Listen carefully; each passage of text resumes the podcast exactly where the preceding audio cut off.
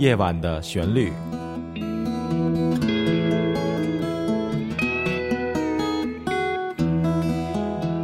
陈鹏制作主持。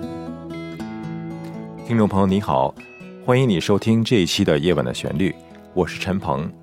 在现代的流行音乐世界中呢，不管这个音乐是来自任何一个国家，或者是任何一种语言的演唱，大概呢都可以分为几种类型，比如说摇滚音乐、爵士、蓝调、乡村、民谣。这些音乐形式呢，在世界上已经发展的非常成熟，而在中国，我们也不难发现，各种的音乐形式和歌曲呢，也是非常的快的在发展和壮大。即使在海外，通过网络也会经常会看到一些歌唱比赛，或者是综艺节目中呢，常常会看到一些出色的音乐人才，带给我们不同风格的音乐作品的享受。这些作品呢，很多是原创的。也有很多呢是商业性的模仿式演出。那么中国的现代音乐能有今天，到底是从什么时候开始发展起来的？这个话题呢，我们就要追寻到一九八零年代了。在那个时候呢，中国流行的大部分是中国的传统民乐，或者是西方的古典音乐。在正式的音乐学院中呢，教学的项目呢也是非常有限的，并没有现代音乐各种流派的这种教学活动。随着中国的改革开放呢，旅游行业开始兴起了，并且向国外敞开了大门。很多外国人在中国旅游的时候呢，带进了在西方流行的一些现代音乐的经典作品。这个时候呢，有一位非常天才聪明的年轻人，他叫曹平，他是一位导游。因为他工作的特点呢，会接触大量的外国的旅行者。使他很快就听到了来自世界不同地区的现代音乐的经典作品。曹平这个人呢，非常的勤奋，除了说英语以外呢，他还自学了法语、德语和日语。他是中国最早开始翻译来自欧美和日本现代音乐教材的人。如果把教材按照乐器的种类来分呢，可分为三大件的教学，就是吉他、贝斯和鼓。随着他教学经验的积累。曹平成为了中国罕见的一位精通这三大件教学的音乐教师。在八零年代，中国开始兴起了摇滚乐，很多知名的现代音乐人都曾经是曹平的学生。我记得我是在一九八九年的时候第一次见到了曹平。后来呢，我们组成了一个五个人的摇滚乐队，其中包括了曹平和我弹吉他，鼓手是赵年。贝斯手是顾中，歌手呢是何世奇。这个乐队呢后来就演变成了中国著名的唐朝乐队。然而，在二十多年以后的今天，我和曹平在洛杉矶又相遇了。今天非常荣幸，请到了来自中国的著名的音乐教师曹平，来到《夜晚的旋律》的节目现场。曹平你好，欢迎你来到洛杉矶。王鹏你好，这次来到美国旅行，时间有多久了？嗯，待了两个月了吧？怎么样？感觉如何？有没有到其他地方走一走啊？我就是看看那个音乐市场啊，就这些音乐商店啊，逛一逛，买买书，买买资料。哇，你真是太敬业了！旅游的时候还是忘不了去看看教材什么的。我知道你在中国曾经被来自不同地区的好几所音乐学院邀请去教学。那么现在在教学这三大块中，你最主要的是教哪一块的学生呢？嗯，因为我是教了很多年了。最早我玩乐队的时候，主要是以吉他为主。后来玩乐队，在我们那个年代，特别缺架子鼓，所以那时候干导游，边收集资料啊，边自学。最后这个贝斯和鼓啊，都基本上都已经自己就通过这些教学资料啊，就自学会了。然后在九十年代初的时候，基本上这些光盘呀，啊，都已经出完了。然后教学也教过大课啊。小课，然后还有拉丁鼓、弗拉门戈，也在二零零年以后都已经，嗯，在国内都已经发表了。然后现在这几块吧，市场比较好的是架子鼓。我很多学生呢都是有乐队的干乐队，出名的跟乐队明星玩。然后还有一些就是教育市场现在是一个大缺口，他们基本上都是在搞国内的教学。国内的架子鼓市场比较好，但是现在这个架子鼓出来都是听的国外的原版音乐去打。然后吉他和贝斯还很弱，所以说这一次我回山西的话，那边嗯，我的学生他基本上又开始开全国这个吉他和贝斯的这个班，然后还有这个暑期呀，还要开这个呃少儿的这个吉他贝斯班，这样啊就把这个缺陷给补上来。接下来呢，我想请听众朋友们欣赏一首曹平给我们带来的演奏作品。这首作品是在百度上搜寻曹平这个名字呢，得到了一大堆链接中发现的。这首作品呢是来自著名吉他大师 Albert Lee 的一首经典之作，它的名字叫做《Country Boy》，乡村男孩。在这个视频中，曹平示范演奏的是贝斯，吉他是由严刚来演奏。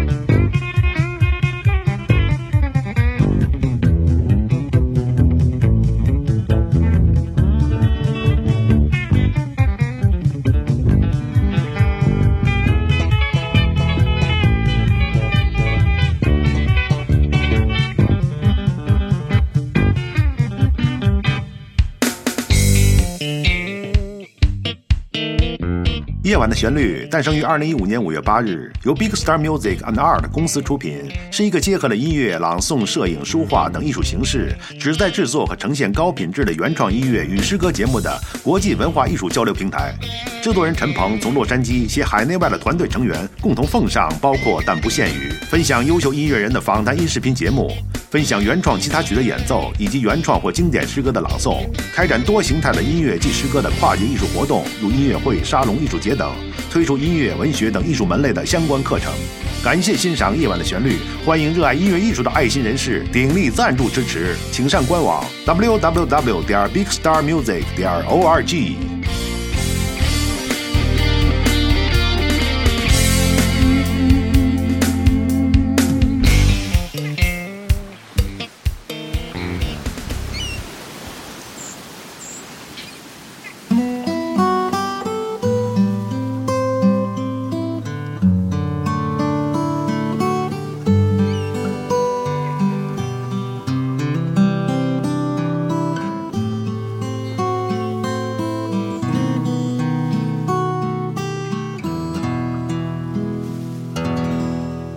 正在收听《夜晚的旋律》。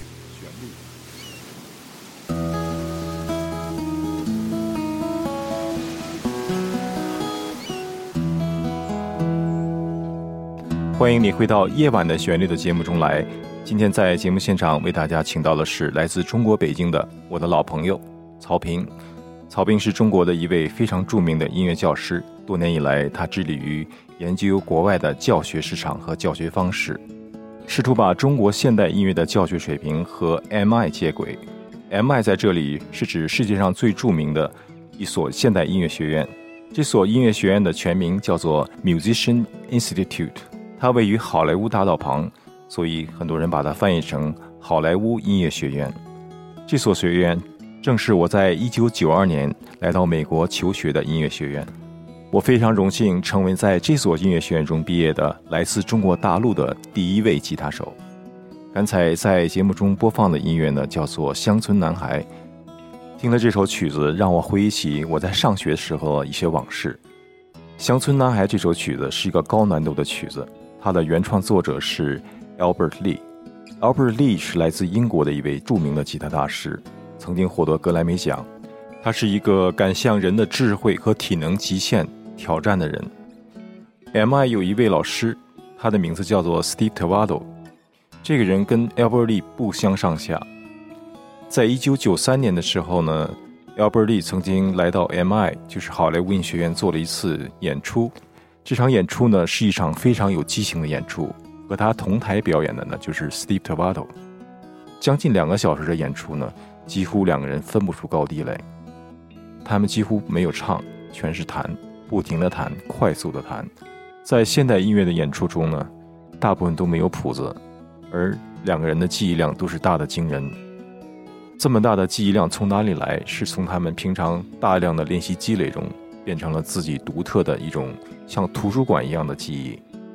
或许说呢，百分之九十是在平时练习中积累起来的记忆，而剩下的百分之十呢，是在舞台上即兴的把它连接起来了。Albert Lee 和 Steve Tavado 是好朋友。但是这场演出呢，看起来就像我们常见的武侠片里的比武的动作一样，非常的精彩。那么在休息的时候呢，我们就提了一些问题。其中，在这场演出中给我留下最深的印象呢，并不是他们的表演，是 Albert Lee 的一段话。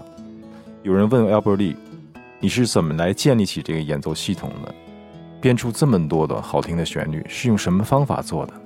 当时，M.I 所有的学生几乎都在场观看这场难得的演出，会场里鸦雀无声，期待着 Albert Lee 的回答。他的回答是这样的：“我不是用笔来写的音乐，而完全用的是一个便宜的录音机。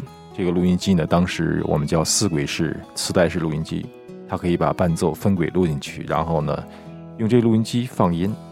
这个时候呢，他靠听力呢去编写它的旋律。”一旦碰到了喜欢的部分，就把它变成永久式的记忆。这个方法呢，后来也成为了我写作音乐的方法。我们再来说说 Steve Tavato 这个人。Steve Tavato 在教学中从来不教大曲子，像 Country Boy 这样又长又难的曲子，他不会教，而是把它分成若干小块，其中把最经典的、最有意思的部分呢，通过解释来让你掌握是怎么来编出来的。这个编写过程一旦掌握了，剩下的工作就靠自己来去建立这个类似图书馆式的记忆量。接下来呢，我们来听一小段录音。这个录音呢，就是当时我的老师 Steve Tavado 留下的作业。所谓我写作业呢，就是经过练习，然后把它录下来，听一听感觉。